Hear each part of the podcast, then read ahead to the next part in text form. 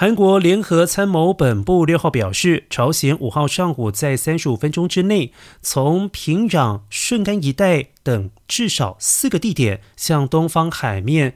试射了八枚短程弹道飞弹，可能创单日试射最多枚飞弹记录。专家分析，朝鲜此举是回应四号结束的韩美联合军演。对此，美韩同盟不甘示弱，也试射了八枚飞弹，射向不同目标，威慑朝鲜。对此，分析家警告，朝鲜可能加快核试验计划，转移国内民众对灾难性新冠疫情的注意力。美国表明，如果朝鲜进行核试，美国将会推动国际社会发起新制裁行动。